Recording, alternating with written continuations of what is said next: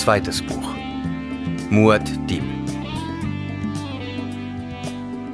Als mein Vater, der Padischer Imperator, vom Tode Herzog Letos und von der Art, auf die er umkam, unterrichtet wurde, bekam er einen Wutanfall, wie wir ihn bis dahin nie gekannt hatten. Er beschuldigte meine Mutter und die Organisation, der sie angehörte, ihm eingeredet zu haben, er müsse eine Bene Gesserit auf den Thron setzen. Er verwünschte die Gilde ebenso wie den tückischen alten Baron. Er verfluchte jeden, der sich in seiner unmittelbaren Nähe aufhielt, nahm nicht einmal mich davon aus und sagte, ich sei eine Hexe wie alle anderen. Als ich versuchte, ihn mit den Worten zu beruhigen, dass dies auf der Basis eines alten Gesetzes der Selbstverteidigung geschehen sei, dem auch die meisten früheren Herrscher ihre Zustimmung nicht versagt hätten, knurrte er mich an und fragte, ob ich ihn für einen Schwächling hielte. Ich verstand schließlich, dass sein Zorn nicht der Tatsache galt, dass Herzog Leto aus dem Leben geschieden war, sondern was dies für den Adel an sich und sein persönliches Ansehen bedeutete. Aus heutiger Sicht glaube ich zu erkennen, dass er bereits damals schon von Vorahnungen über sein eigenes Schicksal gequält wurde, was darauf zurückzuführen ist, dass er und Moadib der gleichen Linie entstammten. Aus Im Hause meines Vaters von Prinzessin Irolan.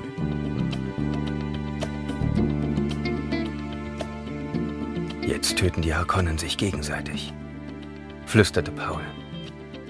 Kurz vor Einbruch der Nacht war er erwacht und saß nun hoch aufgerichtet in dem versiegelten und dunklen Destillzelt.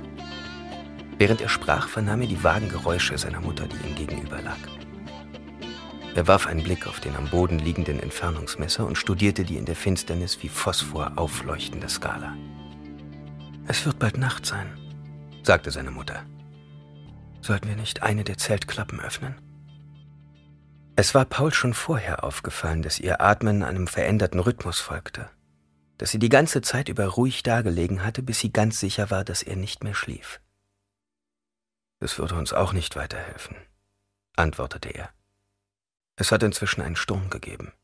Das Zelt ist jetzt ganz mit Sand bedeckt. Ich werde es ausgraben müssen. Immer noch kein Zeichen von Danken? Nichts. Paul strich mit dem Daumen geistesabwesend über den herzoglichen Siegelring. Eine plötzliche, irrationale Wut auf den Planeten, der am Tode seines Vaters mitschuldig war, ergriff ihn und ließ ihn erzittern. Ich habe gehört, wie der Sturm anfing zu heulen, sagte Jessica. Die Inhaltslosigkeit ihres unverlangten Kommentars trug dazu bei, ihn zu ernüchtern. Er konzentrierte sich auf den Sturm, wie er ihn zu Anfang noch durch den transparenten Teil des Zeltes hatte toben sehen. Die Sandkörner waren um sie herum geweht, hatten auf dem Boden getanzt und waren schließlich emporgehoben worden. Der Himmel verschwand beinahe unter dem Ansturm des Wirbels und nahm die Farbe an, die sonst nur die Oberfläche des Planeten Arrakis bedeckte. Schließlich waren sogar die Lichter der Sterne erloschen. Das Zelt war völlig unter dem Sand begraben. Mehrere Male hatten die Zeltstangen geknirscht, hielten aber das Gewicht aus. Versuch noch einmal den Empfänger, schlug Jessica vor.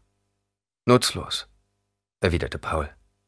Er tastete nach der Wasserleitung, die zu seinem Destillanzug gehörte, und nahm einen warm schmeckenden Schluck. Ihm wurde klar, dass er bereits mehr und mehr dazu überging, die Sitten und Gebräuche des Planeten zu akzeptieren, dass er nichts Abstoßendes dabei fand, sich von dem zu ernähren, was der eigene Atem und der eigene Körper produzierte. Der Geschmack des Wassers war nicht der Rede wert, aber es befeuchtete seine Kehle. Jessica, die Paul trinken hörte, spürte plötzlich wieder die enge Umhüllung des Destillanzugs. Sie ignorierte den Durst, der sie plagte. Irgendwie war sie davon überzeugt, dass noch mehr auf sie einstürmen würde, wenn sie ihm nachgab. Allein der Gedanke, wie sorgsam sie nun mit dem umgehen mussten, was sie auf diesem Planeten hatten, erfüllte sie mit Sorge. Es war einfacher, sich zurücksinken zu lassen und weiterzuschlafen. Aber sie hatte während des Tagschlafs einen Traum gehabt, der sie mit leisem Zittern erfüllte, wenn sie darüber nachdachte. Sie hatte im Traum ihre Hände gesehen, wie sie mit dem Sand gespielt hatten und einen Namen schrieben.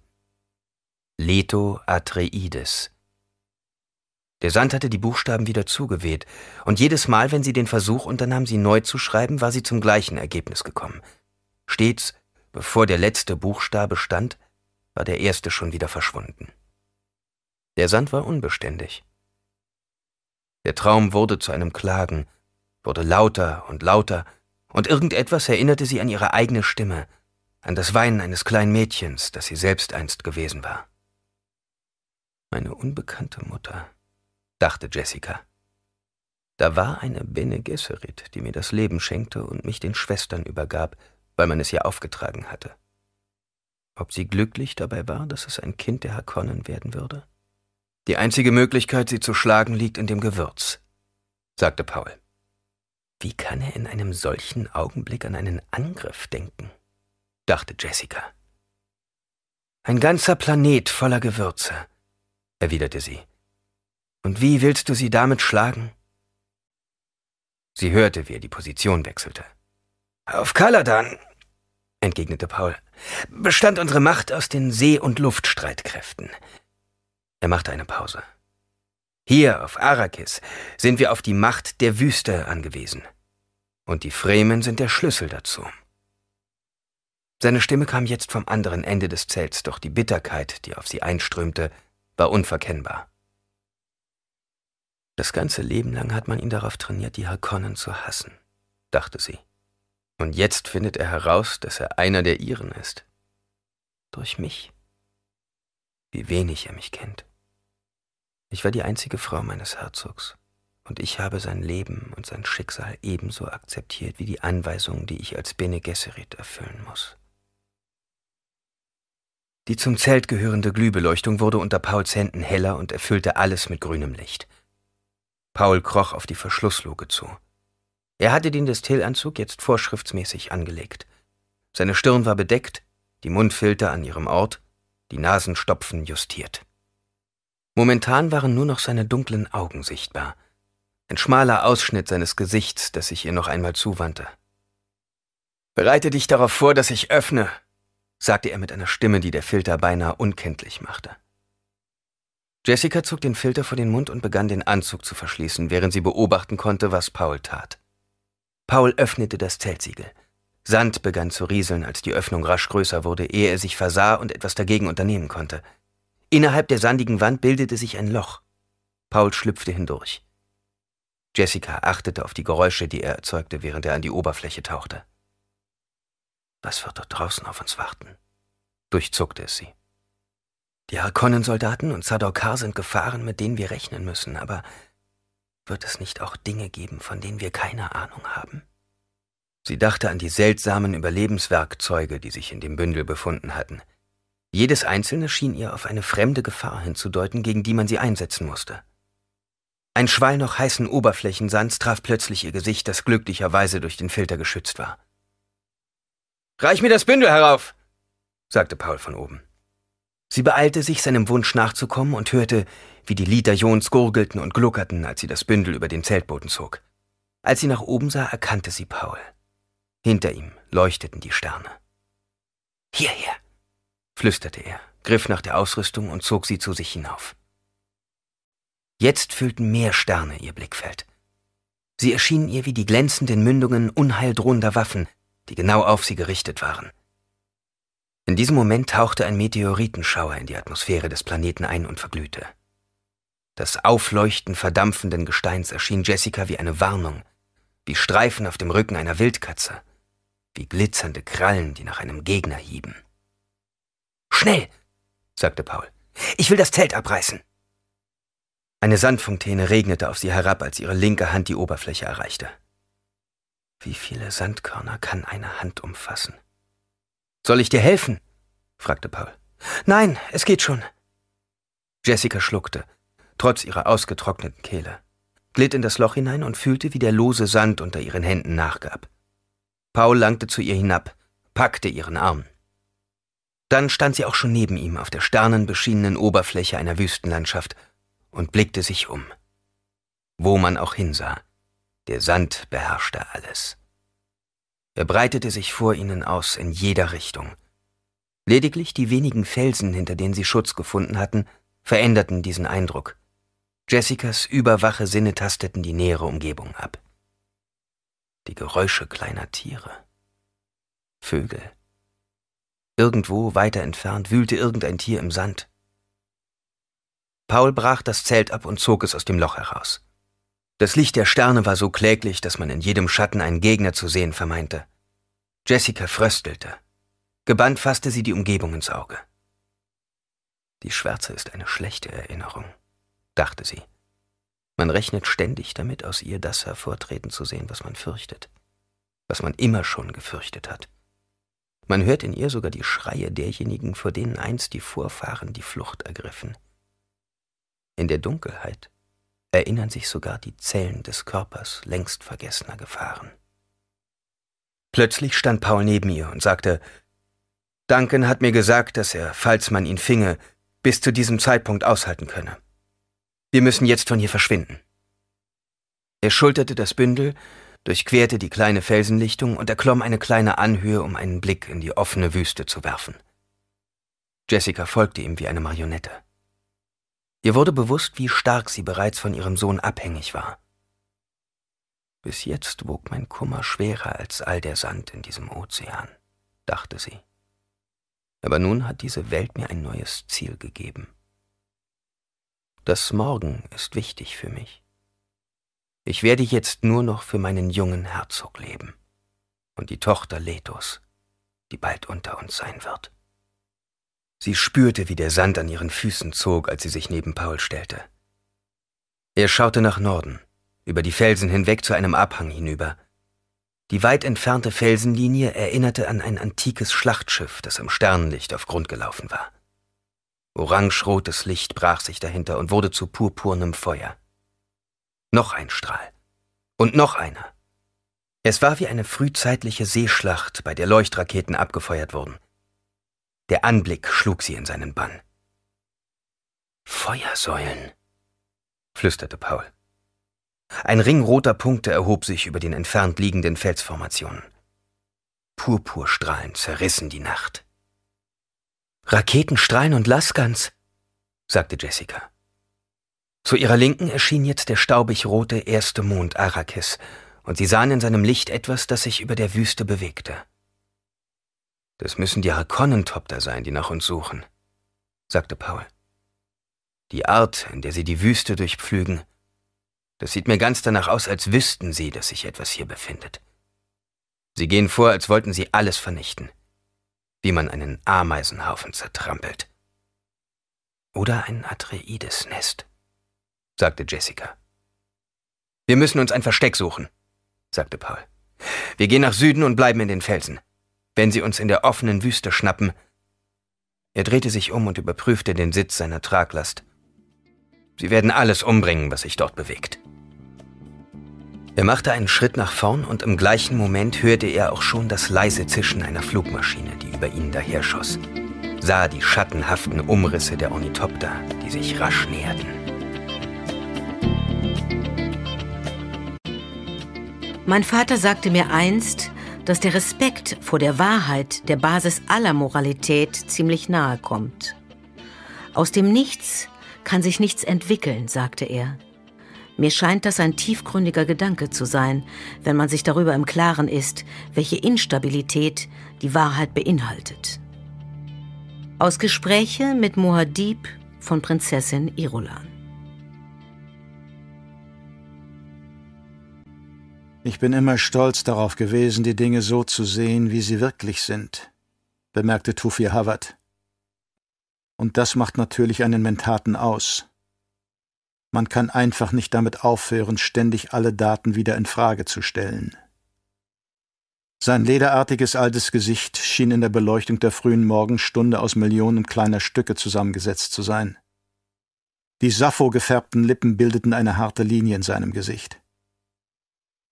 Der mit einer Robe bekleidete Mann, der neben ihm wortlos im Sand hockte, schien ziemlich unbeeindruckt zu sein.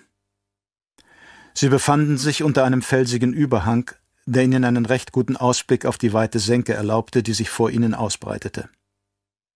Über den Felsklippen, die sie umgaben, dämmerte der Morgen und tauchte alles in eine hellrote Farbe. Es war kalt unter dem Überhang und trocken, trotz des Frostes, der von der Nacht her noch übrig geblieben war. Kurz vor Morgengrauen hatte es einen warmen Wind gegeben, aber jetzt herrschte wieder die Kälte.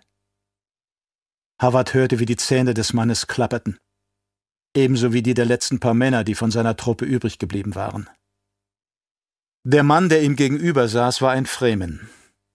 Er war, kaum dass die ersten Sonnenstrahlen sich hatten blicken lassen, aus der Wüste gekommen, über die Dünen hinweg. Und er hatte jede seiner Bewegungen unter vollster Kontrolle gehabt. Der Fremen bohrte einen Finger in den Sand und zeichnete eine Figur, die aussah wie eine Schüssel, aus der ein Pfeil herausragte. Dort sind viele Harkonnen-Kommandos, erklärte er, hob die Hand und deutete über die Felsen hinweg, unter denen Havard und seine Männer Zuflucht gefunden hatten. Havard nickte. Viele Kommandos. Aber er wusste noch immer nicht, was der Fremen von ihm wollte. Und das störte ihn, denn das Training, dem er als Mentat unterworfen gewesen war, sollte ihn eigentlich in die Lage versetzen, das herauszufinden. Havard hatte die schlimmste Nacht seines Lebens hinter sich. Er war in Zimpo gewesen, einer kleinen Garnisonsstadt, die in der Nähe der ehemaligen Hauptstadt Karthag lag, als die ersten Angriffsberichte eingetroffen waren. Zuerst hatte er gedacht, es ist nur ein Scheinüberfall. Die Harkonnen starten lediglich einen Versuch. Aber dann war der eine Bericht dem anderen gefolgt und sie kamen immer schneller. Zwei Legionen waren in Karthag gelandet. Fünf Legionen, 50 Brigaden griffen die Hauptbasis des Herzogs in Arakeen an. Eine Legion marschierte gegen Arsund. Zwei Kampfgruppen trafen auf die Ortschaft mit dem Namen Splitterfelsen. Dann waren die Berichte detaillierter geworden. Unter den Angreifern befanden sich die Sardoka des Imperators, möglicherweise zwei Legionen. Und mit der Zeit wurde ihnen immer klarer, dass die Invasoren genau wussten, wie sie ihre Streitkräfte aufzuteilen hatten. Sie wussten das genau und das erforderte eine hundertprozentig wirksame Spionagetätigkeit. Havards Wut hatte sich dermaßen gesteigert, dass er zu der Befürchtung gelangte, dies beeinträchtigte seine Mentatfähigkeiten. Die Größenordnung des Angriffs hatte sein Bewusstsein wie eine Serie psychischer Kinnhaken getroffen. Und nun saß er hier zwischen den Felsen, versteckte sich und zog den Umhang seiner zerfetzten Tunika enger um die Schultern, als könne er damit die kalten Schatten von sich fernhalten. Die Größenordnung des Angriffs. Er hatte vermutet, dass der Gegner sich einen der üblichen Leichter von der Gilde mieten würde, um einen Testüberfall zu veranstalten, denn dies war eine der bekannten Verhaltensweisen in einem Haus-zu-Haus-Kampf.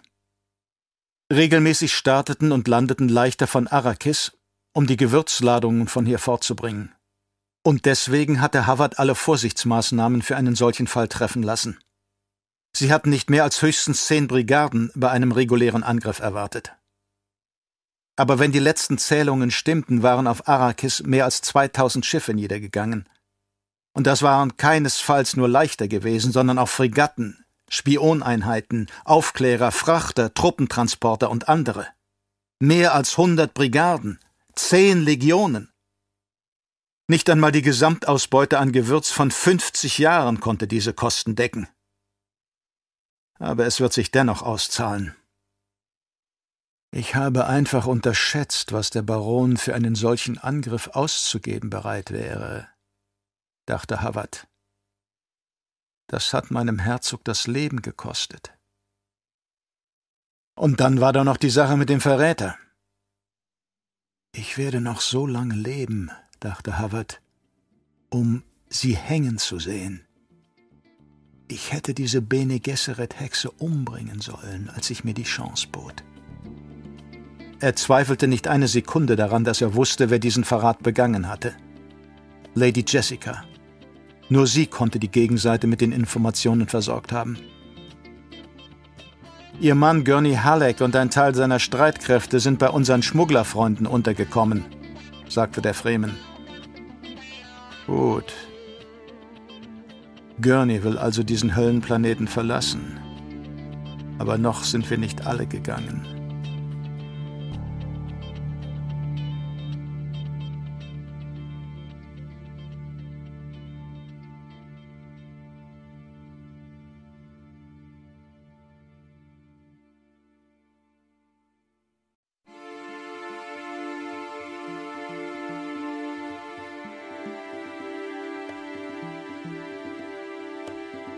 Harvard warf einen Blick auf die Männer, die ihm noch verblieben waren.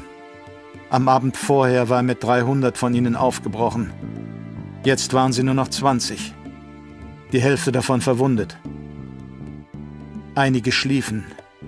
Andere standen herum, hatten sich gegen den Felsen gelehnt oder hockten im Sand. Ihr letzter Topter, mit dem sie die Verwundeten ausgeflogen hatten, war ebenfalls nicht mehr. Kurz vor dem Morgengrauen hatte er seinen Geist aufgegeben. Sie hatten ihn, um keine verräterischen Spuren zu hinterlassen, mit den Lasguns zerschnitten und eingegraben. Erst dann hatten sie sich zu diesem Versteck am Rande der Ebene aufgemacht. Harvard konnte nur grob abschätzen, wo sie sich derzeit befanden, irgendwo 200 Kilometer südöstlich von Araken. Die Hauptwege zwischen dem Schildwall und den dort ansässigen Sietsch-Gemeinschaften mussten irgendwo südlich von ihnen liegen. Als der Fremen seine Kapuze etwas nach hinten schob, sah Havard das sandfarbene Haupt- und Kinnhaar des Mannes. Er trug es glatt nach hinten gekämmt und besaß eine hohe Stirn. Seine Augen zeigten das undeutbare Blau eines Menschen, der an das Gewürz gewöhnt ist. Der Fremen fingerte an den Filterstopfen herum und überprüfte ihren Sitz. Neben der Nase leuchtete eine Narbe. Wenn ihr die Ebene hier in der Nacht durchqueren wollt, begann er erneut, dürft ihr keine Schilde benutzen. Es gibt in dem Wall eine Lücke. Er drehte sich auf den Fersen um und deutete nach Süden. Und dort ist eine offene Fläche, die in das Erk hinausführt. Die Schilde ziehen die Aufmerksamkeit eines, er zögerte, eines Wurms auf sich. Sie kommen an sich nicht oft in diese Gegend. Aber wenn ihr Schilde einsetzt, könnt ihr sicher sein, dass sie das spüren. Er hat Wurm gesagt, dachte Havard. Und dabei wollte er zuerst etwas ganz anderes sagen. Aber was? Und was will er wirklich von uns? Havard seufzte. Er konnte sich nicht erinnern, jemals in seinem Leben so müde gewesen zu sein. Ihn plagte eine Muskelschlaffheit, gegen die sogar Energiepillen machtlos waren. Diese verdammten Sardaukar.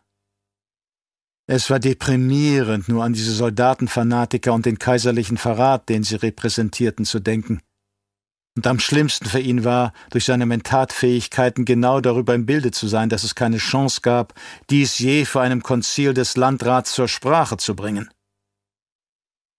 Ihr wollt auch zu den Schmugglern gehen? fragte der Fremen jetzt. Ist das denn möglich? Der Weg ist weit. Fremen mögen es nicht Nein zu sagen, hatte ihm Idaho einmal erzählt. Havard erwiderte, Du hast mir immer noch nicht gesagt, ob es euren Leuten möglich ist, meinen Verwundeten zu helfen. Sie sind verwundet.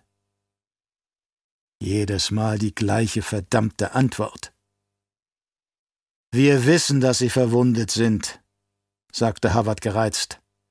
Das ist überhaupt nicht die Friede, Freund, unterbrach ihn der Fremen sanft.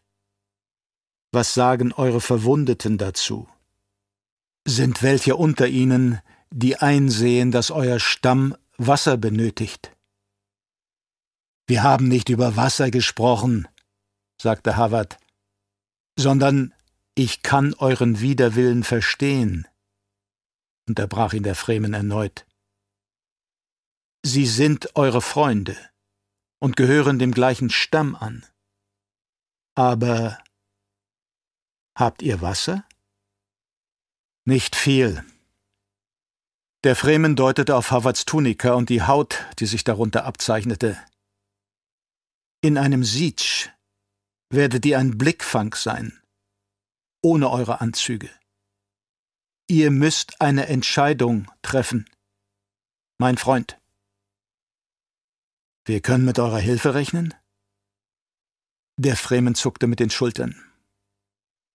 Ihr habt kein Wasser. Er warf einen Blick auf die hinter Havards Rücken liegende Gruppe.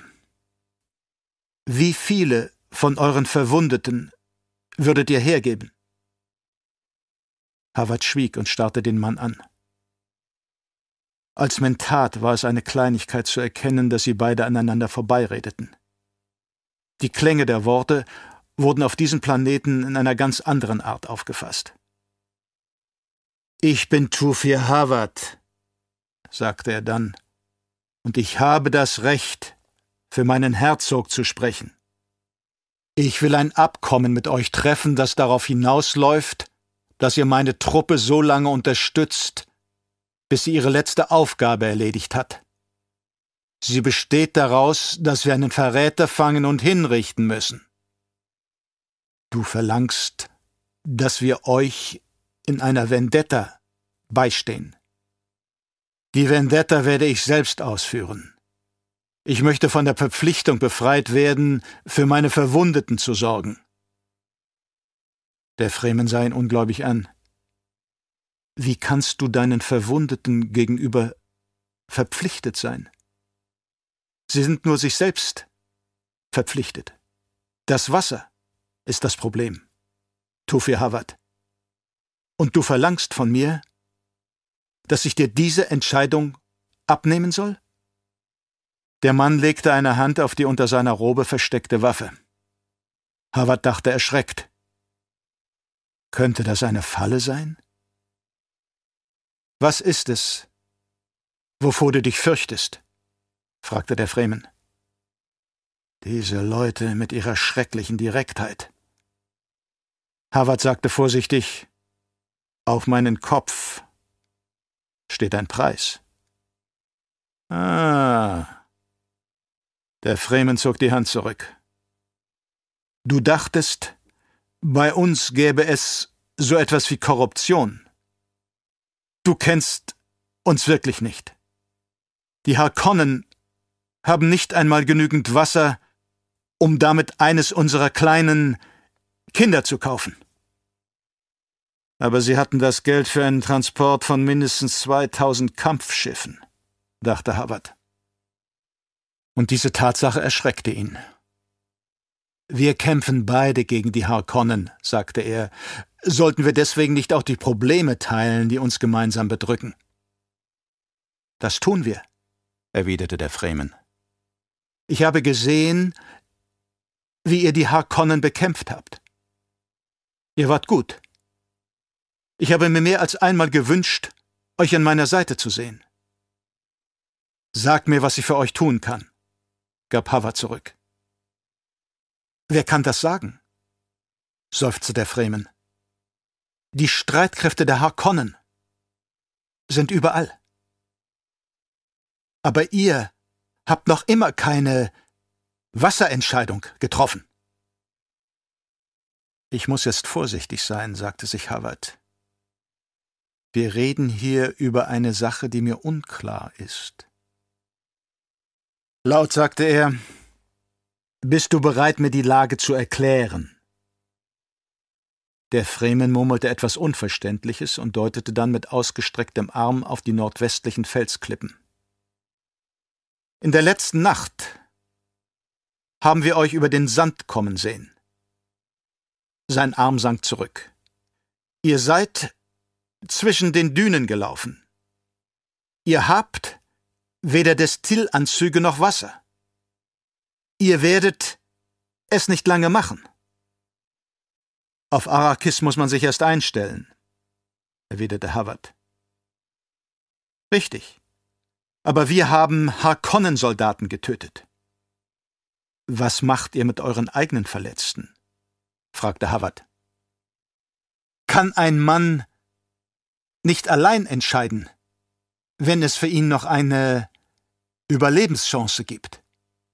stellte der Fremen die Gegenfrage. Auch eure Verletzten wissen, dass ihr kein Wasser habt. Er schüttelte den Kopf und schaute Howard an. Dies ist die Zeit, an der über das Wasser eine Entscheidung getroffen werden muss. Nicht nur die Unverletzten, auch die Verwundeten müssen sich Gedanken über die Zukunft des eigenen Stammes machen. Die Zukunft des Stammes, dachte Howard. Der Stamm der Atreides. Irgendwie steckt Wahrheit da drin. Er zwang sich zu der Frage, die ihn am meisten bewegte. Habt ihr eine Nachricht von meinem Herzog oder seinem Sohn? Der Fremen schaute mit einem undeutbaren Blick seiner blauen Augen zu Howard auf. Nachricht? Über ihr Schicksal, sagte Howard ungeduldig.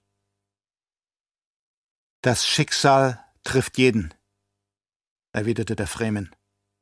Euer Herzog, so heißt es, ist seinem Schicksal begegnet. Das Schicksal des Lisan al-Gaib, der sein Sohn ist, liegt in Liets Hand. Um diese Antwort zu bekommen, hätte ich überhaupt keine Frage zu stellen brauchen, dachte Howard. Er schaute zu seinen Männern hinüber. Sie waren jetzt alle wach und hatten ihrem Gespräch zugehört. Schweigend starrten sie in die Sandwüste hinaus, begreifend, dass sie sich an diesen Anblick würden gewöhnen müssen. Eine Rückkehr nach Kaladan war ihnen verwehrt. Und Arrakis hatten sie verloren. Zu dem Fremen gewandt, sagte Hawat, Habt ihr etwas von Duncan Idaho gehört? Er befand sich im Innern des Hohen Hauses, als der Schild zusammenbrach, erklärte der Fremen. Dies habe ich gehört, mehr nicht. Sie hat den Schildgenerator abgeschaltet und die Harkonnen hereingelassen, dachte Howard. Und ich war derjenige, der mit dem Rücken zur Tür saß. Wie konnte sie das nur tun, wenn sie wusste, dass sie sich damit gegen den eigenen Sohn stellt? Aber wer weiß schon, wie eine Bene Gesserit-Hexe denkt falls man das, was sie tun, überhaupt denken, nennen kann. Er versuchte zu schlucken, obwohl seine Kehle wie ausgedörrt war. Wann könnt ihr etwas über den Jungen erfahren? Wir wissen nur wenig von dem, was in Araken passiert, sagte der Fremen schulterzuckend. Habt ihr eine Möglichkeit, das herauszufinden? Vielleicht. Der Fremen tastete mit dem Finger über die Narbe neben seiner Nase. Sag mir, Tufir Hawat, wisst ihr etwas über die schweren Waffen, die die Harkonnen einsetzen? Die Artillerie, dachte Hawat bitter. Wer hätte damit rechnen können, im Zeitalter der Schilde? Du meinst die Artillerie, die sie benutzten, um unsere Leute in den Höhlen zusammenzuschießen, nickte er. Ich habe einiges theoretisches Wissen, was diese Explosivwaffen angeht. Jeder Mann, der sich in eine Höhle begibt, von der er weiß, dass sie nur einen Ausgang besitzt, muss damit rechnen zu sterben, sagte der Fremen. Weshalb fragst du? Liet wünscht es so. Ist es das, was er von uns will? überlegte Howard. Dann fragte er, Bist du gekommen, um etwas über diese Geschütze zu erfahren? Liet wünschte, eine dieser Waffen zu sehen. Dann solltet ihr eine besorgen, schnaufte Howard. Ja, gab der Fremen zurück. Das haben wir getan. Wir haben das Geschütz dort versteckt, wo Stilga es untersuchen und Liet es sehen kann, wann immer er es wünscht. Aber ich zweifle daran, dass er es sich ansieht. Die Waffe ist keine besonders gute.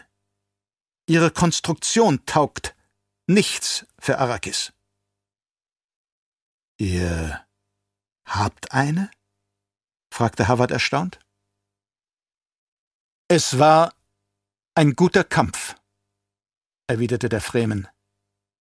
Wir haben nur zwei Männer verloren und erbeuteten das Wasser von mehr als hundert der anderen. Die Geschütze wurden von Sardaukar bedient, durchzuckte es Havard. Und dieser verrückte Wüstenmensch redet davon, dass er gegen sie nur zwei Männer verloren hat?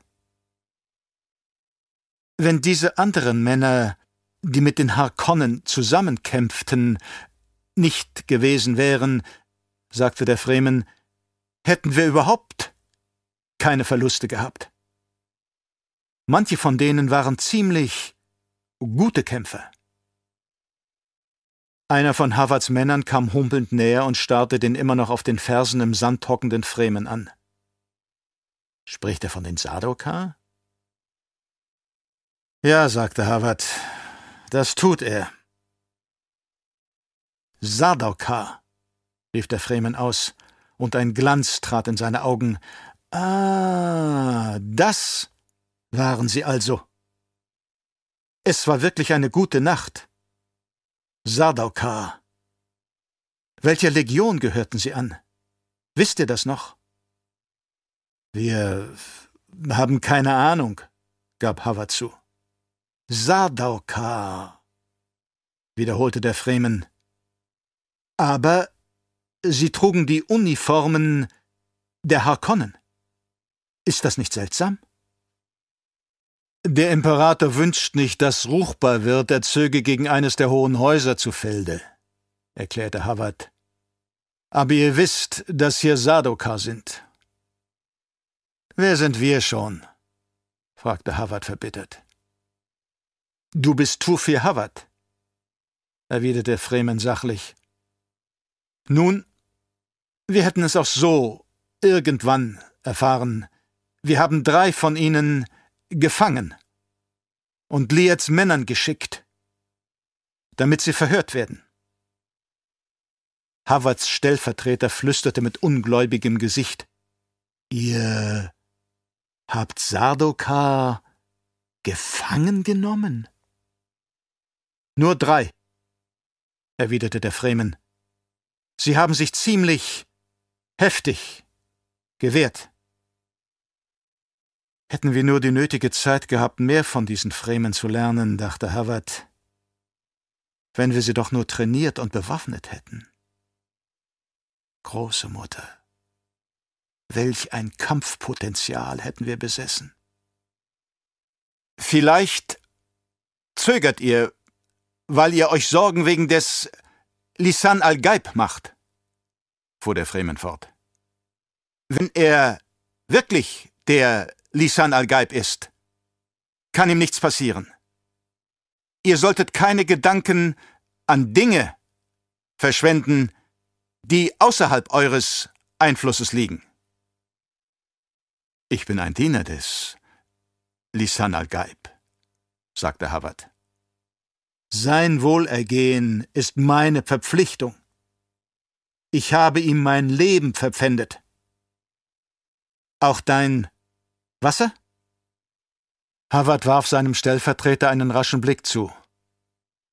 Auch mein Wasser, ja.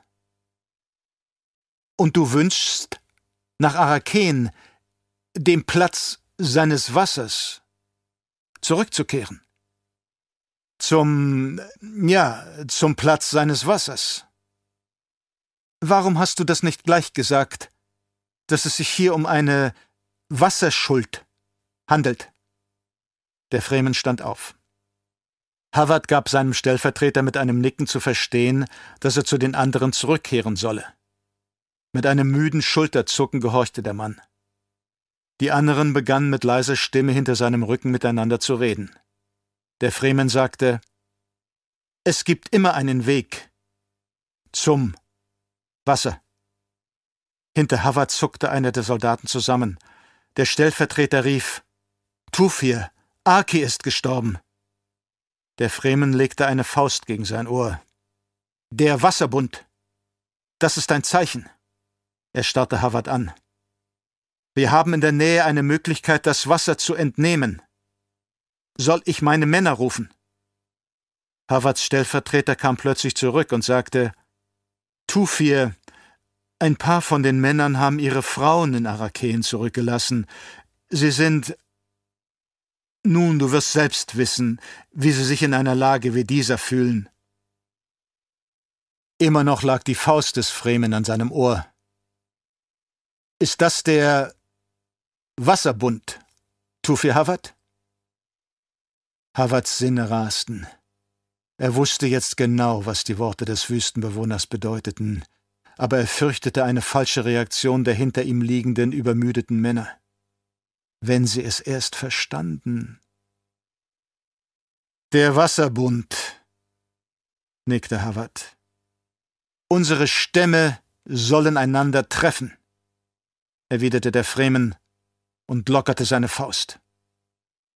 Als sei dies ein Signal gewesen, erschienen über ihnen in den Felsen vier Männer, die rutschend an den glatten Wänden herabglitten.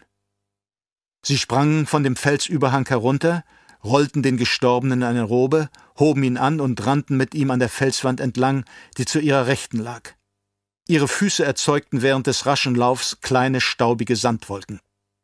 Die ganze Aktion ging so schnell vor sich, dass Havards Männer sie überhaupt nicht richtig mitbekamen. Erst als die Gruppe zwischen den Klippen verschwunden war, kam Leben in die erschöpften Soldaten. Einer von ihnen schrie: Was haben Sie mit Arki vor? Er war. Sie bringen ihn weg, weil sie ihn begraben wollen, erklärte Havard mit lauter Stimme. Die Fremen begraben ihre Toten nicht, rief der Mann. Versuche uns nicht hereinzulegen, Tufir. Wir wissen genau, was sie tun. Aki war einer von. Das Paradies ist jedem Mann sicher, der in den Reihen des Lisan al-Gaib kämpft, sagte der Fremen. Und wenn ihr wirklich dem Lisan al-Gaib dient, wie ihr behauptet habt, was soll dann das Klagegeschrei? Aber Havards Männer erhoben sich. Ihre Gesichter zeigten deutlich, dass sie mit dieser Erklärung nicht einverstanden waren. Einer ergriff seine Laskan. Bleibt stehen, wo ihr seid! brüllte Havard und vergaß in diesem Moment sogar die Schlaffheit seiner Muskeln. Diese Leute respektieren unsere Toten. Die Sitten unterscheiden sich von den unsrigen auf Arrakis, aber ihre Bedeutung ist die gleiche. Sie werden Arkis Körper von jeder Flüssigkeit befreien, knirschte der Mann mit der Laskan. Wollen die Männer der Zeremonie beiwohnen? fragte der Fremen. Er sieht das Problem nicht einmal, wurde Havard klar. Die Naivität der Fremen war erschreckend. Sie machen sich Sorgen um einen beliebten Kameraden, erklärte er heiser. Wir werden euren Kameraden mit dem gleichen Respekt behandeln wie jeden der unseren, entgegnete der Fremen, hob die Hand und ballte sie zur Faust. Dies ist der Bund des Wassers. Wir kennen die Riten. Das Fleisch eines Mannes ist sein Eigentum. Sein Wasser gehört dem Stamm. Als der Mann mit der Laskan einen weiteren Schritt nach vorne machte, sagte Howard schnell, Ihr werdet unseren Verwundeten helfen. Man stellt den Bund nicht in Frage, erwiderte der Fremen. Wir werden für euch tun, was ein Stamm für sich selbst tun kann. Zuerst müssen wir euch mit Anzügen versorgen, dann sehen wir weiter. Der Bewaffnete zögerte. Havards Stellvertreter fragte, Helfen Sie uns wegen Arkis Wasser? Nein, erwiderte Havard rau. Sie helfen uns, weil wir jetzt zu Ihnen gehören. Andere Sitten, murmelte einer der Männer.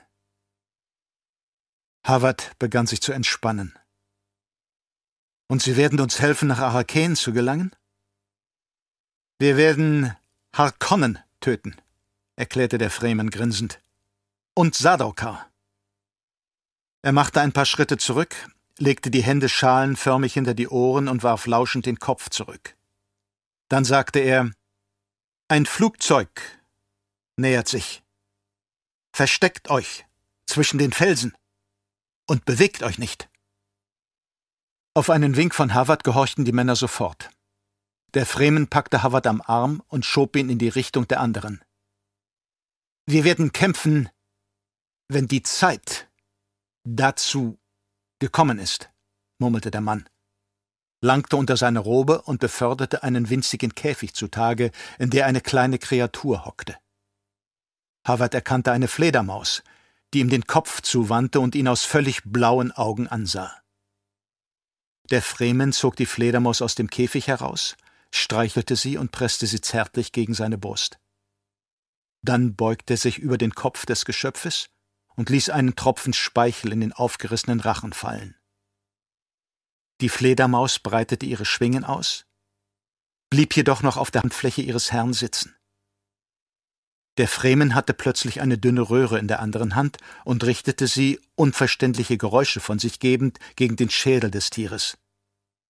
Dann hob er die Hand und warf die Fledermaus in die Luft. Sofort schoss sie zwischen den Felsenklippen dahin und verschwand. Der Fremen faltete den Käfig zusammen und ließ ihn wieder unter der Robe verschwinden. Erneut legte er den Kopf auf die Seite und horchte. Sie durchsuchen das Hochland, sagte er. Die Frage ist nur, wen Sie da suchen. Es ist Ihnen sicher nicht unbekannt geblieben, in welche Richtung wir geflohen sind, meinte Havard. Man soll niemals davon ausgehen, dass man selbst das einzige Ziel einer Jagd ist, erwiderte der Fremen. Passt auf die andere Seite der Ebene auf. Gleich werdet ihr etwas erleben. Die Zeit verging. Einer von Harvards Männern begann sich zu bewegen und flüsterte. Bleibt still, zischte der Fremen, und verhaltet euch wie Tiere auf der Jagd. Harvard erkannte auf den gegenüberliegenden Klippen eine Bewegung. Mein kleiner Freund hat die Botschaft überbracht, erklärte der Fremen. Er ist ein ausgezeichneter Kurier. Egal, ob am Tage oder in der Nacht.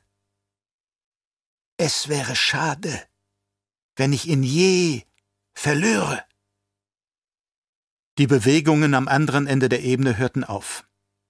Jetzt war zwischen den Felsenhöhlen nichts anderes mehr auszumachen als eine vier oder fünf Kilometer durchmessende Sandfläche, glitzernd unter heißen Sonnenstrahlen. Die Luft begann vor Hitze zu flimmern. Jetzt völlig still sein, flüsterte der Fremen. Eine Anzahl verschwommener Figuren erschien aus einer Spalte der gegenüberliegenden Wand. Sie bewegten sich direkt auf die Ebene zu. Harvard erschienen sie wie Fremen. Er zählte sechs Männer, die sich schwer dabei taten, die Dünen zu überqueren. Hinter Havards Gruppe erklang plötzlich das schlagende Geräusch schwerer Ornithopterrotoren. Die Maschine tauchte unerwartet auf den über ihnen liegenden Bergrücken auf. Es war eine Maschine der Atreides, die man lediglich mit den Tarnfarben der Harkonnen versehen hatte, und sie flog genau auf die Männer zu, die gerade in der Ebene sichtbar wurden. Die Gruppe blieb am Rande einer Düne stehen und winkte.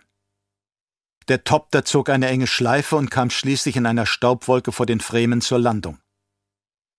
Fünf Männer sprangen aus der Maschine. Harvard sah das verräterische Glitzern ihrer Körperschilde. Ihre harten, zielbewussten Bewegungen sagten ihm, dass es sich um Sardokar handelte. Ei, sagte der Fremen neben ihm laut. Sie benutzen diese idiotischen Schilde. Er zischte verächtlich. Es sind Sardokar, flüsterte Havard. Schön. Die Sardokar schlossen die wartenden Fremen in einem Halbkreis ein. Die Sonne reflektierte die gezückten Klingen. Die Fremen standen auf einem Haufen, ohne eine bestimmte Formation einzunehmen. Plötzlich spuckte der beide Gruppen umgebende Sand ein Heer von Fremen aus. Sie waren sofort in der Nähe des Ornithopters und dann in seinem Inneren. An der Stelle, wo die beiden Gruppen aufeinander getroffen waren, verhinderte eine mächtige Staubwolke jegliche Sicht. Als der Staub sich senkte, waren die einzigen noch stehenden Personen Fremen. Ein Glück, dass sie nur drei Mann in der Maschine zurückließen, ließ sich der neben Havard hockende Fremen vernehmen. Ich glaube nicht, dass wir den Topter sonst in einem Stück erwischt hätten. Einer von Havards Männern keuchte. Aber das waren Sardaukar. Habt ihr gesehen, wie gut sie kämpften? fragte der Fremen. Havard schnappte nach Luft. Er schmeckte den Geruch versenkten Sandes, fühlte Hitze und Trockenheit auf der Zunge. Er fühlte sich erleichtert, als er sagte, Sie haben wirklich gut gekämpft. Der erbeutete Topter startete jetzt mit zunächst zögerndem, dann immer schneller werdendem Flügelschlag. Er flog nach Süden und stieg immer höher. Sie wissen also auch mit Toptern umzugehen, dachte Havard. Aus der Ferne winkte einer der Fremen mit einem grünen Stofffetzen. Einmal, zweimal. Es kommen noch mehr, sagte der Fremen, der neben Harvard stand. Macht euch fertig. Ich hatte eigentlich nicht damit gerechnet, dass es solche Schwierigkeiten gibt, hier wieder herauszukommen. Schwierigkeiten, dachte Harvard. Zwei weitere Topter erschienen jetzt aus westlicher Richtung kommend über dem Gebiet, in dem sich die Fremen aufhielten. Plötzlich waren die Gestalten verschwunden. Nur die Körper der Sardokar in den Harkonnen-Uniformen blieben zurück und zeigten an, was sich hier abgespielt hatte. Ein dritter Topter erschien über dem Bergrücken, an dem Havard und seine Männer lagen. Zischend zog er den Atem ein, als er das wahre Format der Maschine sah.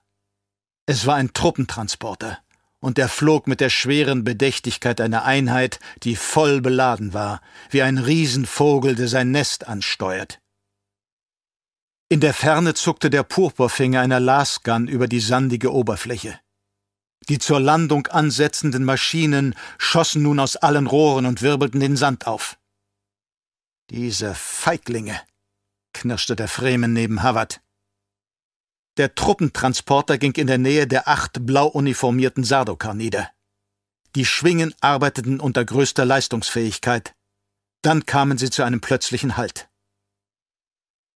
Irgendetwas, das die Sonnenstrahlen reflektierte, erschien aus südlicher Richtung und bewegte sich auf den Truppentransporter zu.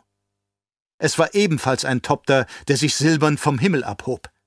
Er zischte wie ein Adler auf die gewaltige am Boden stehende Maschine zu, die jetzt wegen der verstärkten Beschussaktivitäten ohne den Schutz eines Schildes war.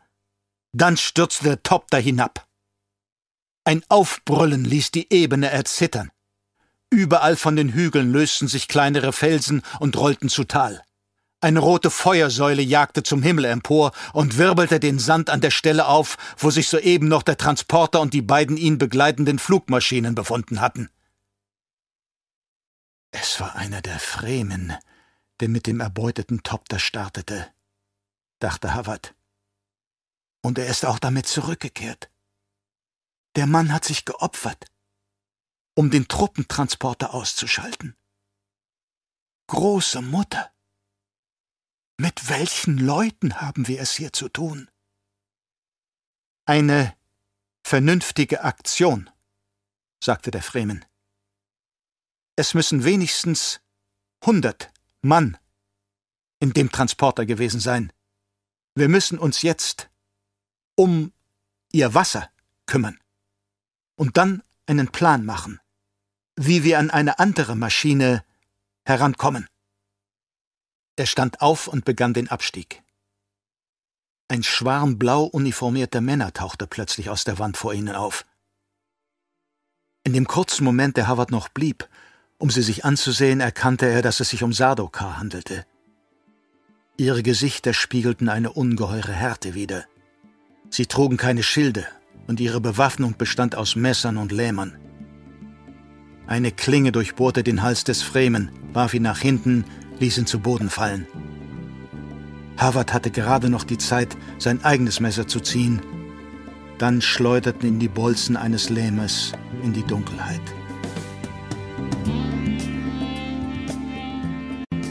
Obwohl Muhad'Dib in die Zukunft schauen konnte, waren auch seiner Kraft Grenzen gesetzt. Man konnte seine übersinnlichen Kräfte in etwa mit denen des Sehens vergleichen. Ein Mensch kann nicht sehen ohne Licht.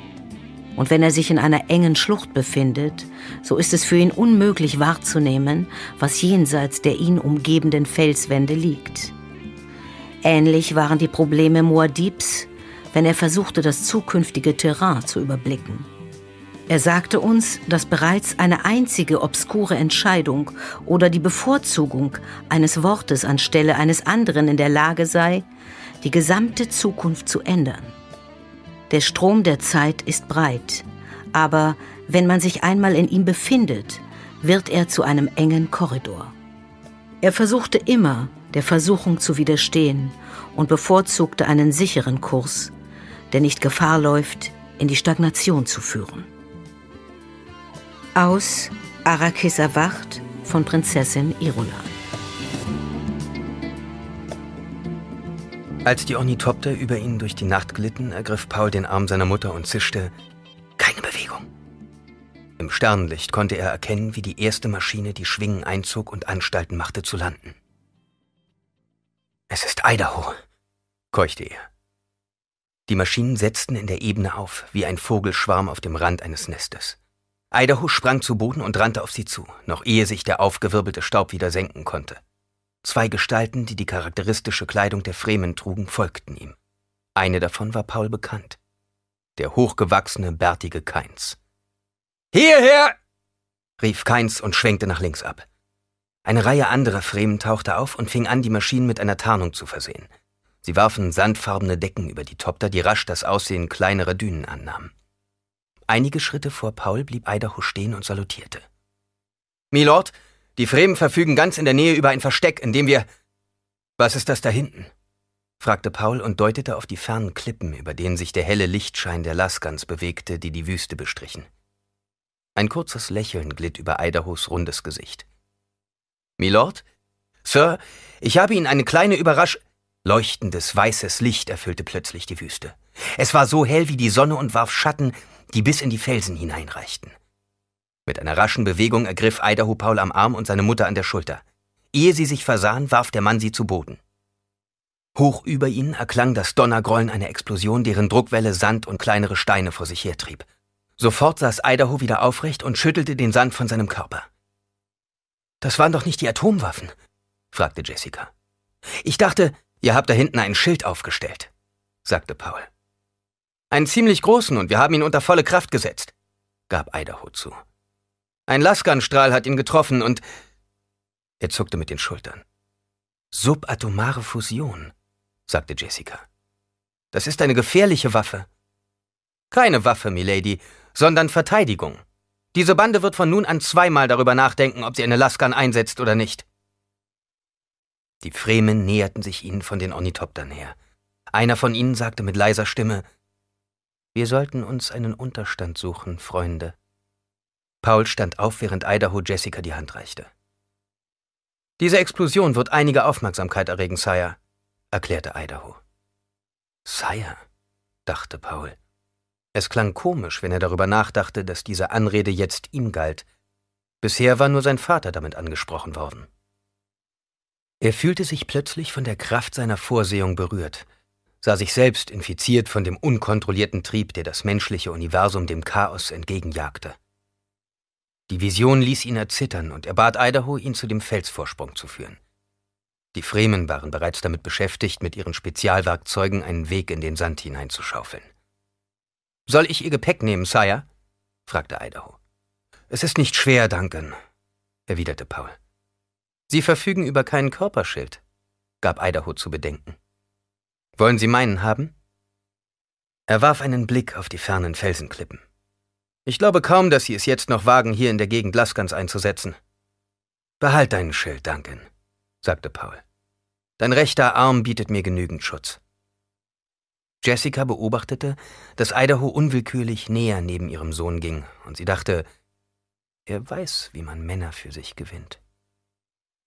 Die Fremen rollten nun einen Felsen zur Seite, hinter dem ein dunkler Gang schräg nach unten führte. Man hielt eine Abdeckung bereit für alle Fälle. Hierher, sagte einer der Fremen und führte sie über in den Felsen gehauene Treppenstufen in die Finsternis. Hinter ihnen verschluckte die Abdeckung das Licht des Mondes und der Sterne. Irgendwo über ihnen leuchtete sanftes, grünes Licht. Sie wandten sich nach links. Überall um sie herum waren nun mit Roben bekleidete Fremen, die sich wie ein Strom nach unten wälzten. Sie umrundeten eine Ecke und stießen auf eine weitere, sich steil neigende Passage. Schließlich erreichten sie eine große unterirdische Höhle. Vor ihnen stand Keins. Er hatte die Kapuze zurückgeschlagen und der sichtbare Stoff seines Destillanzugs glänzte in dem grünen Licht. Haar und Bart wirkten zerzaust. Die völlig blauen Augen erschienen wie dunkle Höhlen unter schweren Brauen. Im gleichen Moment, als sie die Höhle betraten, fragte Keins sich, warum helfe ich diesen Leuten? Ich habe mich auf das gefährlichste Unternehmen meines Lebens eingelassen. Es kann mir selbst das Genick brechen. Dann maß er Paul mit einem direkten Blick. Der Junge hatte den schützenden Mantel der Kindheit abgestreift. Man sah in seinem Verhalten weder Angst noch die Auswirkungen von Depression.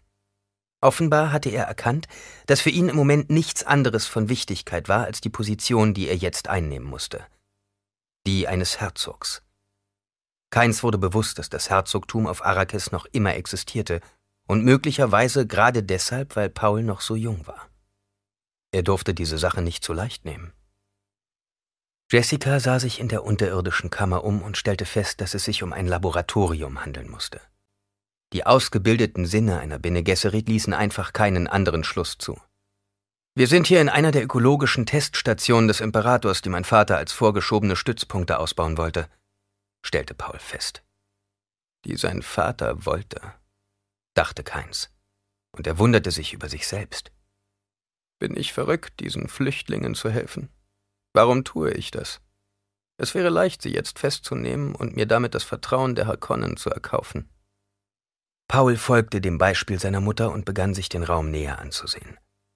An der Wand entlang waren Arbeitsplätze. Überall standen Instrumente herum. Er sah Drahtgebilde und Röhren. Über allem lag ein ozonreicher Duft.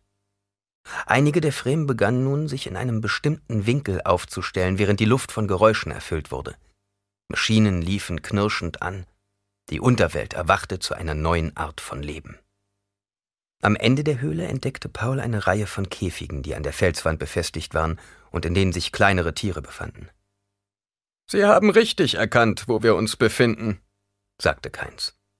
Für welchen Zweck würden Sie einen solchen Ort benutzen, Paul Atreides? Um diesen Planeten für Menschen bewohnbar zu machen, erwiderte Paul. Vielleicht helfe ich ihm aus diesem Grund, dachte Keins. Das Geräusch der Maschinen verstummte abrupt und machte einer Stille Platz. Aus den Käfigen kamen quäkende Laute. Aber auch sie verstummten, als hätte jemand sie abgeschaltet. Paul richtete seine Aufmerksamkeit auf die Tiere. Es handelte sich um braunhäutige Fledermäuse, die von einer automatischen Fütterungsanlage, die sich quer über die Felswände bewegte, ernährt wurden. Ein Fremen erschien aus einem im Dunkeln liegenden Teil der Höhle und sagte zu Keins Liet, der Feldgenerator arbeitet nicht mehr. Das bedeutet, dass wir uns im Moment nicht vor Detektorstrahlen schützen können. Lässt sich der Schaden beheben? fragte Keins.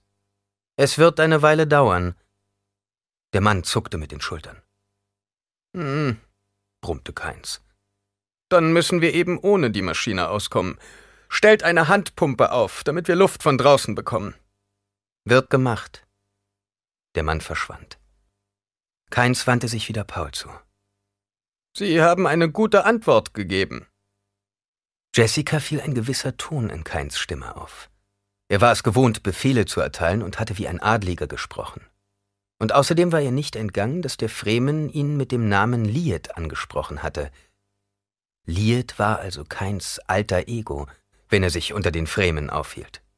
Der Planetologe hatte also noch ein zweites Gesicht. Wir sind Ihnen für Ihre Hilfe sehr dankbar, Dr. Keins, sagte sie. Hm, machte Keins. Wir werden sehen. Er nickte einem seiner Leute zu und sagte, Gewürzkaffee, Schamir. In mein Arbeitszimmer. Sofort, Liet, erwiderte der Angesprochene. Keins wies auf eine in den Felsen gehauene Tür in der Seitenwand.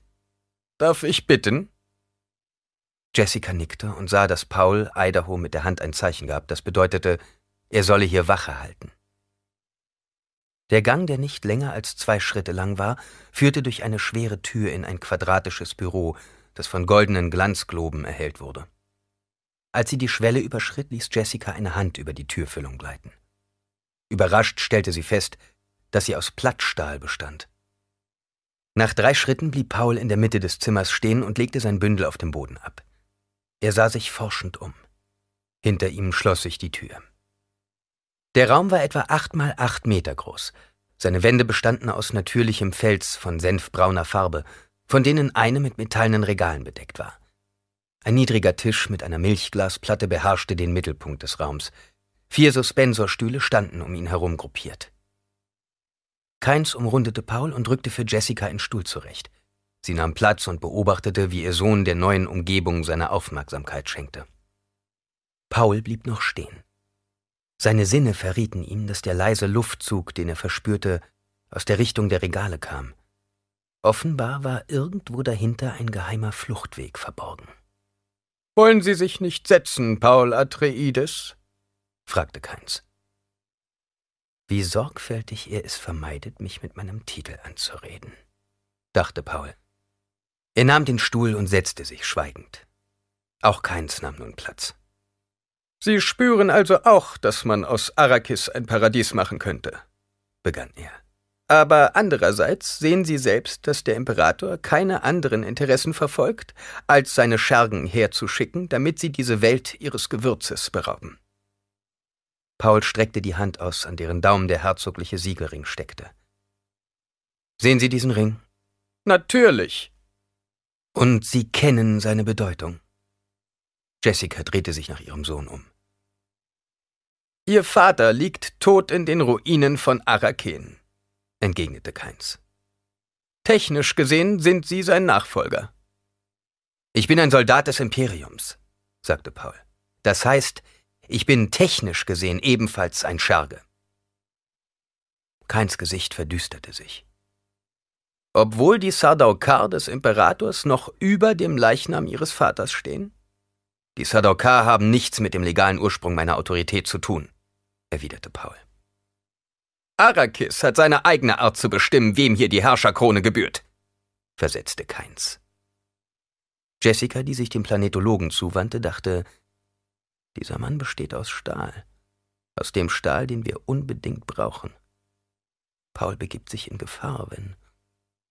Paul sagte, die Sadokar, die sich jetzt auf Arrakis aufhalten, beweisen, wie sehr der Imperator meinen Vater gefürchtet hat. Und jetzt werde ich dem Padischer Imperator zeigen, dass er wirklich einen Grund hat, die Junge, fiel ihm keins ins Wort. Es gibt Dinge, die du nicht. Sie werden mich in Zukunft mit Sire oder Milord ansprechen sagte Paul. Vorsichtig, dachte Jessica. Keins starrte Paul an. Es blieb Jessica nicht verborgen, dass sein Blick eine Mischung aus Verehrung und Amüsiertheit gleichzeitig beinhaltete. Sire, murmelte Keins. In den Augen des Imperators, fuhr Paul fort, stelle ich einen Störfaktor dar. Ich störe alle, die beabsichtigen, diesen Planeten unter sich aufzuteilen.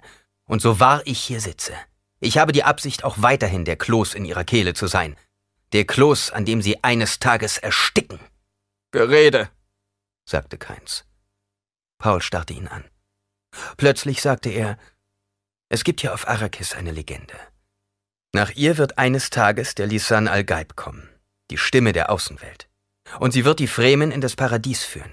Ihre Leute haben Aberglauben, entgegnete Keins. Vielleicht, gab Paul ihm recht. Vielleicht aber auch nicht. Manchmal haben Aberglauben seltsame Wurzeln. Sie haben einen Plan, erwiderte Keins. Das merkt man.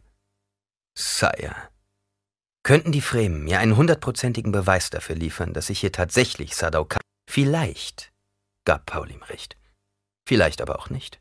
Manchmal haben Aberglauben seltsame Wurzeln. Sie haben einen Plan, erwiderte Keins. Das merkt man. Sire, könnten die Fremen mir einen hundertprozentigen Beweis dafür liefern, dass sich hier tatsächlich Sadaukar in den Uniformen der Harkonnen herumtreiben? Kleinigkeit. Der Kaiser wird wieder einen Harkonnen auf Arrakis an die Schaltstellen der Macht bringen, fuhr Paul fort. Vielleicht sogar das Ungeheuer Raban. Soll er. Sobald er sich dadurch selbst ans Messer geliefert hat, soll er mit der Möglichkeit rechnen, sich vor dem Landsrat zu rechtfertigen. Und dort soll er zu erklären versuchen, wie Paul, sagte Jessica. Vorausgesetzt, warf Keins ein, dass der Landsrat ihre Beschwerde akzeptiert. Und auch dann kann die Sache nur einen Ausgang haben. Einen allgemeinen Krieg zwischen dem Imperator und den Hohen Häusern. Chaos, bekräftigte Jessica. Ich wäre bereit, sagte Paul, mich mit dem Imperator in Verbindung zu setzen und ihm zu diesem Chaos eine Alternative aufzuzeigen. Jessica sagte trocken, Du willst ihn erpressen? Das ist eines der Werkzeuge der großen Politik, gab Paul zurück. Seine Stimme klang bitter. Er hat keinen Sohn, nur Töchter. Du würdest nach dem Thron streben? fragte Jessica. Der Imperator hätte keine andere Wahl, wenn er verhindern will, dass sein Reich in Schutt und Asche gelegt wird, meinte Paul. Er wird ein solches Risiko nicht eingehen. Ein verzweifeltes Spiel, das Sie da projizieren, sagte Keins. Was fürchten die hohen Häuser des Landrats am meisten? fragte Paul. Sie fürchten genau das, was jetzt auf Arrakis geschehen ist. Dass die Sadaukar über sie hereinstürmen und einen nach dem anderen erledigen. Das ist überhaupt der Grund, warum der Landsrat existiert. Nur das hält die große Konvention zusammen. Nur in ihrer Gesamtheit haben sie die Chance, sich dem Imperator gegenüber zu behaupten. Aber sie sind. Genau davor haben sie Angst, beharrte Paul. Das Wort Arrakis könnte für sie zu einem Schlachtruf werden. Sie alle würden sich in meinem Vater wiedererkennen, den sie von der Herde trennten und ermordeten. Keins fragte Jessica, Geben Sie diesem Plan eine Chance?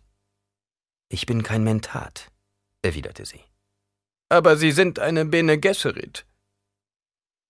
Sie warf Keins einen fragenden Blick zu und meinte schließlich, sein Plan hat einige gute und einige schlechte Punkte, wie sie jeder Plan in diesem ersten Entwicklungsstadium aufweisen würde. Ein Plan hängt immer von seinem Konzept und seiner Durchführung ab.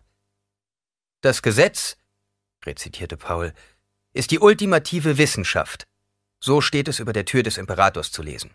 Und ich werde ihm zeigen, wie man Gesetze befolgt. Und ich bin nicht sicher, sagte Keins, dass wir der Person, die diesen Plan entwickelt hat, trauen können. Arrakis benötigt einen anderen Plan. Einen, der uns vom Thron aus, sagte Paul, wäre ich in der Lage, Arrakis mit einer einzigen Geste in ein Paradies zu verwandeln. Das wäre der Preis für ihre Unterstützung. Keins versteifte sich. Meine Loyalität ist nicht zu verkaufen, Sire. Paul warf ihm über den Tisch hinweg einen nachdenklichen Blick zu und studierte das alte, bärtige Gesicht mit den blauen Augen, in dem plötzlicher Zorn aufgeflammt war. Ein raues Lächeln zog sich um seine Mundwinkel, als er sagte, Was Sie gesagt haben, gefällt mir. Ich möchte mich entschuldigen. Keins wich Pauls Blick nicht aus, sondern sagte plötzlich, ein Harkonnen würde niemals einen Fehler zugeben. Vielleicht sind Sie wirklich anders, Atreides. Es könnte ein Fehler in Ihrer Erziehung sein, meinte Paul.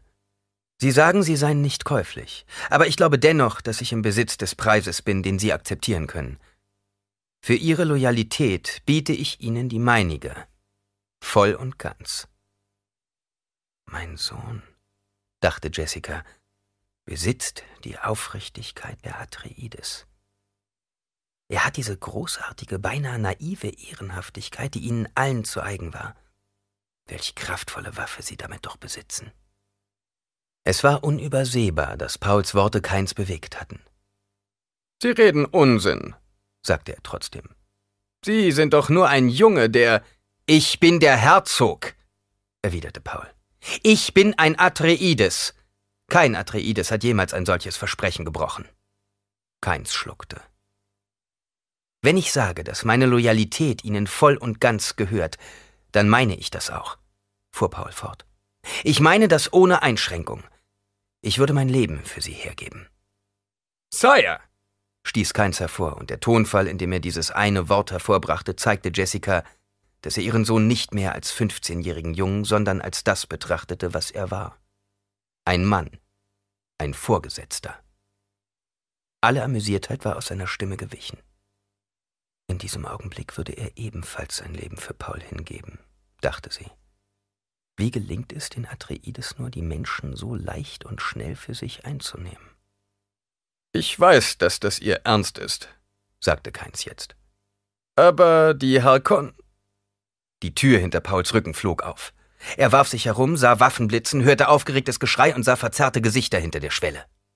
Mit seiner Mutter neben sich eilte Paul zu der Tür, wo Idahos Körper als letztes Bollwerk den Zugang zu Keins Büro versperrte. Er hatte den Schildgürtel aktiviert und klammerte sich mit letzter Kraft an der Türfüllung fest, während klauenartige Hände dem Schild mit schweren Axthieben zusetzten. Der Strahl eines Lähmers leuchtete auf. Dann war Keins auch schon neben ihm. Und mit einem letzten Blick auf Idahos blutiges Gesicht warfen sie sich gemeinsam mit ihrem ganzen Gewicht gegen die Tür. Draußen wimmelte es von Männern in den Uniformen der Hakonnen. Dann war die Tür zu. Keins verriegelte sie rasch. Ich glaube, ich habe mich entschieden, sagte er.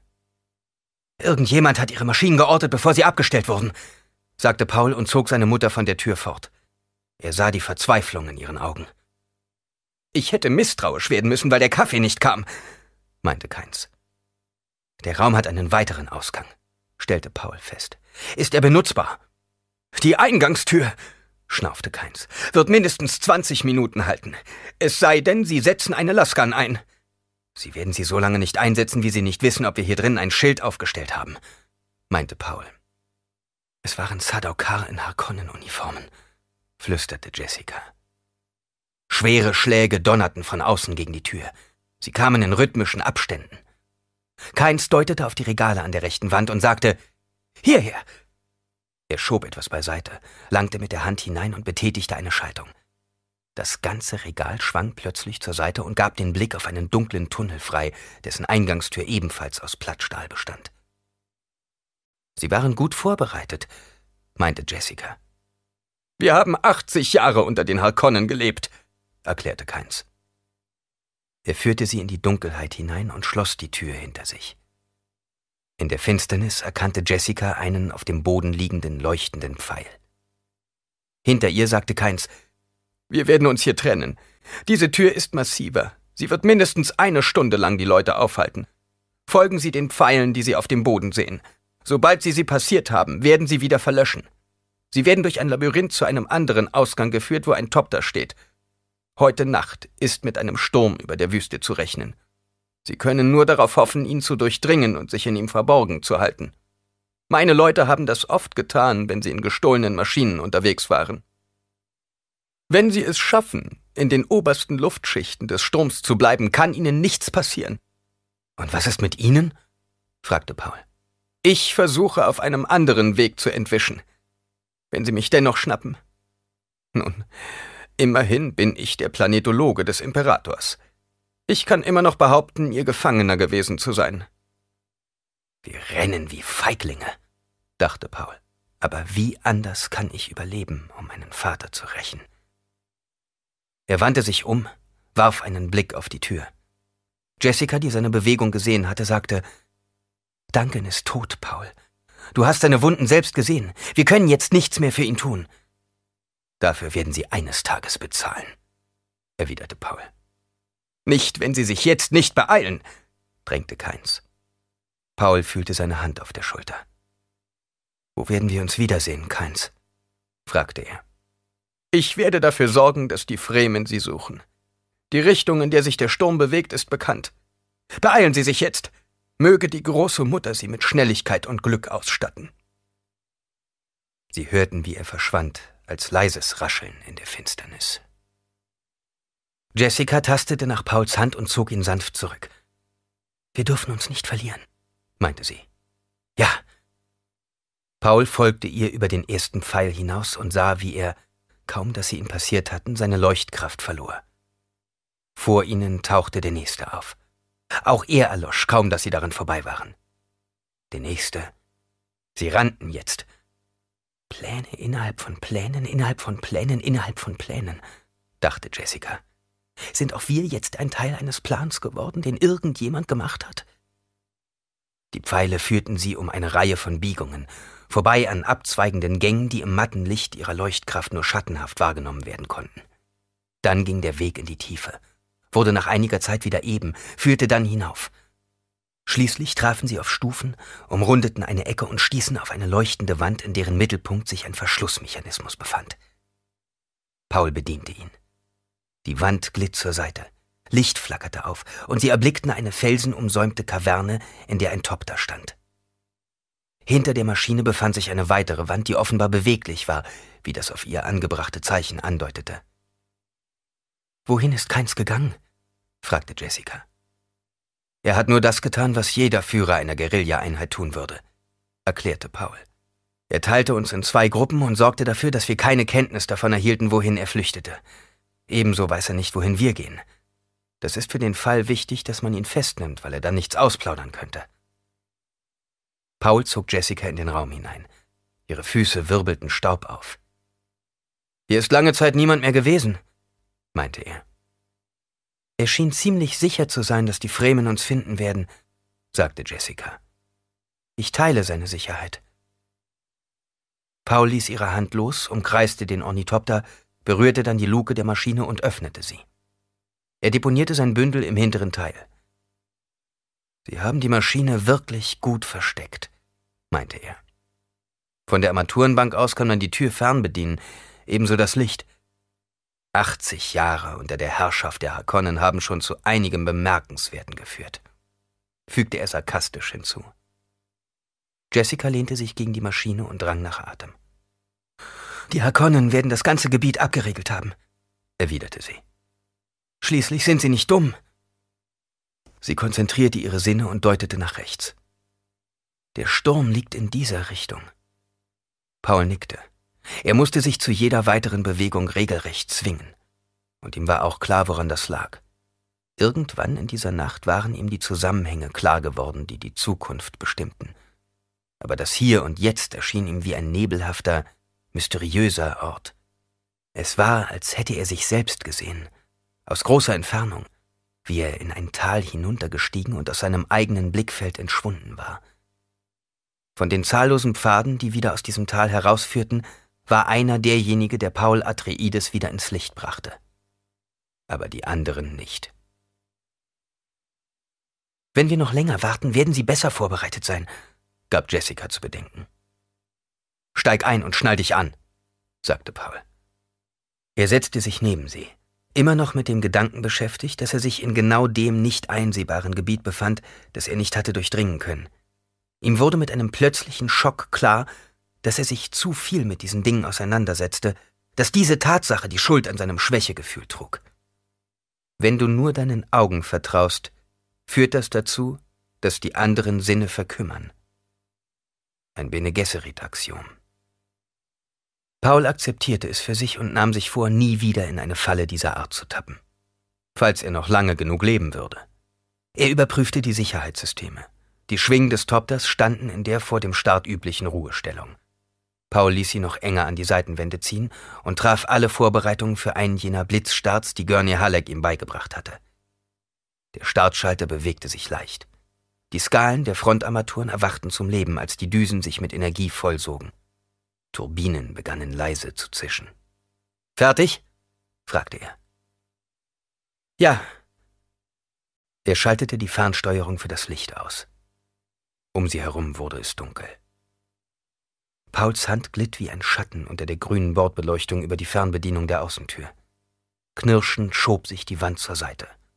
Eine Sandfontäne wurde in die Kaverne gewirbelt. Paul schloss die Tür des Topters.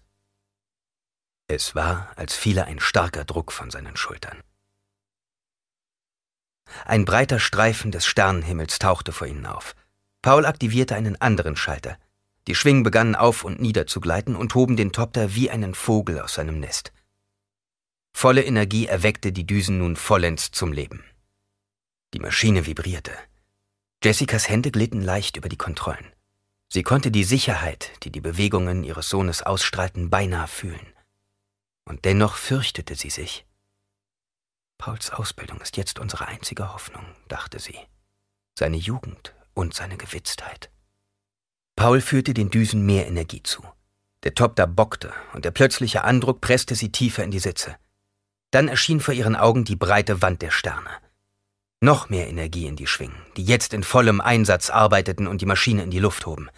Ehe sie sich versahen, glitten sie über einem Felsenmeer dahin, über zackige Klippen im Schein nächtlicher Sterne. Der von einer fernen Staubwand in seiner Leuchtkraft behinderte rote Mond erschien am Horizont zu ihrer Rechten. Und dann sahen sie die Sturmwolke. Pauls Hände glitten über die Kontrollen. Die Schwingen legten sich wie die Flügel eines Käfers an den Leib der Maschine. Mit aller Kraft zerrte die Beschleunigung an ihren Körpern, als der Topter steil anstieg. Düsenstrahlen hinter uns, meldete Jessica. Ich hab sie gesehen. Paul ging auf volle Geschwindigkeit. Der Topter winselte wie eine gequälte Kreatur, wendete nach Südwesten und hielt genau auf den Sturm zu, der sich über der Wüste abzeichnete. In unmittelbarer Nähe konnte Paul anhand der vibrierenden Schatten erkennen, wo die Felsenlandschaft endete, wo das Land der Dünen begann. Und über dem Horizont erhob sich die Sturmwand wie eine Mauer, die nach den Sternen griff. Irgendetwas ließ den Topter erzittern. Geschützfeuer! keuchte Jessica. Sie benutzen irgendeine Art von Projektilwaffen. Paul grinste listig. Offenbar scheuen sie sich, Laskans einzusetzen, meinte er. Aber wir haben doch gar kein Schild. Woher sollen sie das wissen? Erneut erzitterte die Maschine. Paul sah nach hinten. Sie scheinen nur eine Maschine zu haben, die bei unserer Geschwindigkeit mithalten kann. Er richtete seine Aufmerksamkeit wieder auf den Kurs. Die Sturmwand vor ihnen wuchs immer höher und begann vor ihren Augen zu verschwimmen. Granaten, Raketen. All diese altertümlichen Waffen werden wir den Fremen geben, flüsterte Paul. Der Sturm, sagte Jessica. Sollten wir nicht besser umkehren? Und das Schiff hinter uns? Es holt auf. Jetzt!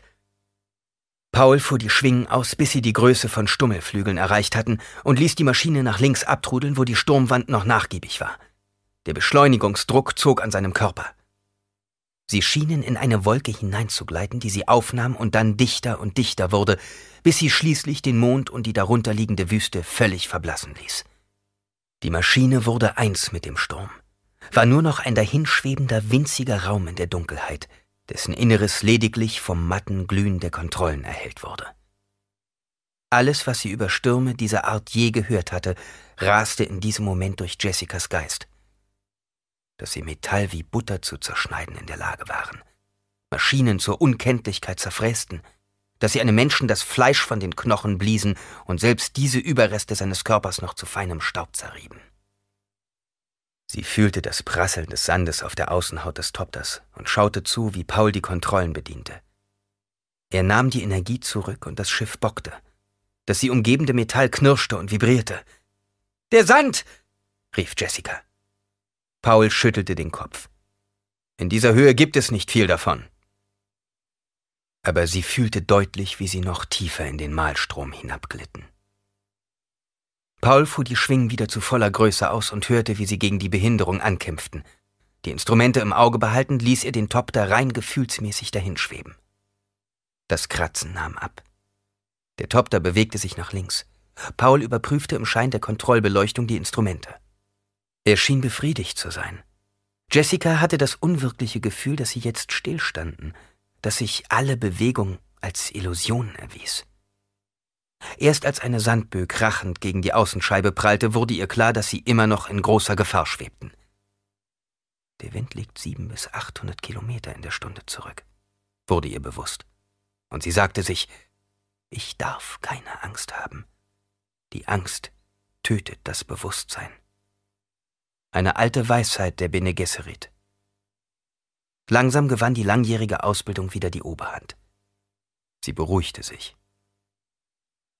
Wir haben jetzt den Tiger beim Schwanz gepackt, ließ sich Paul vernehmen. Wir können weder runter noch können wir landen. Und ich glaube auch nicht, dass ich uns hier wieder rauskriegen kann. Wir werden warten müssen, bis der Sturm sich legt. Einen Moment lang war Jessica nahe daran, die Beherrschung erneut zu verlieren. Sie merkte, dass ihre Zähne zu klappern begannen und presste sie hart aufeinander. Dann hörte sie wieder Pauls Stimme, wie sie in aller Ruhe den alten Text rezitierte. Die Angst tötet das Bewusstsein. Sie führt zu völliger Zerstörung. Ich werde ihr ins Gesicht sehen. Sie soll mich völlig durchdringen. Und wenn sie von mir gegangen ist, wird nichts zurückbleiben. Nichts außer mir.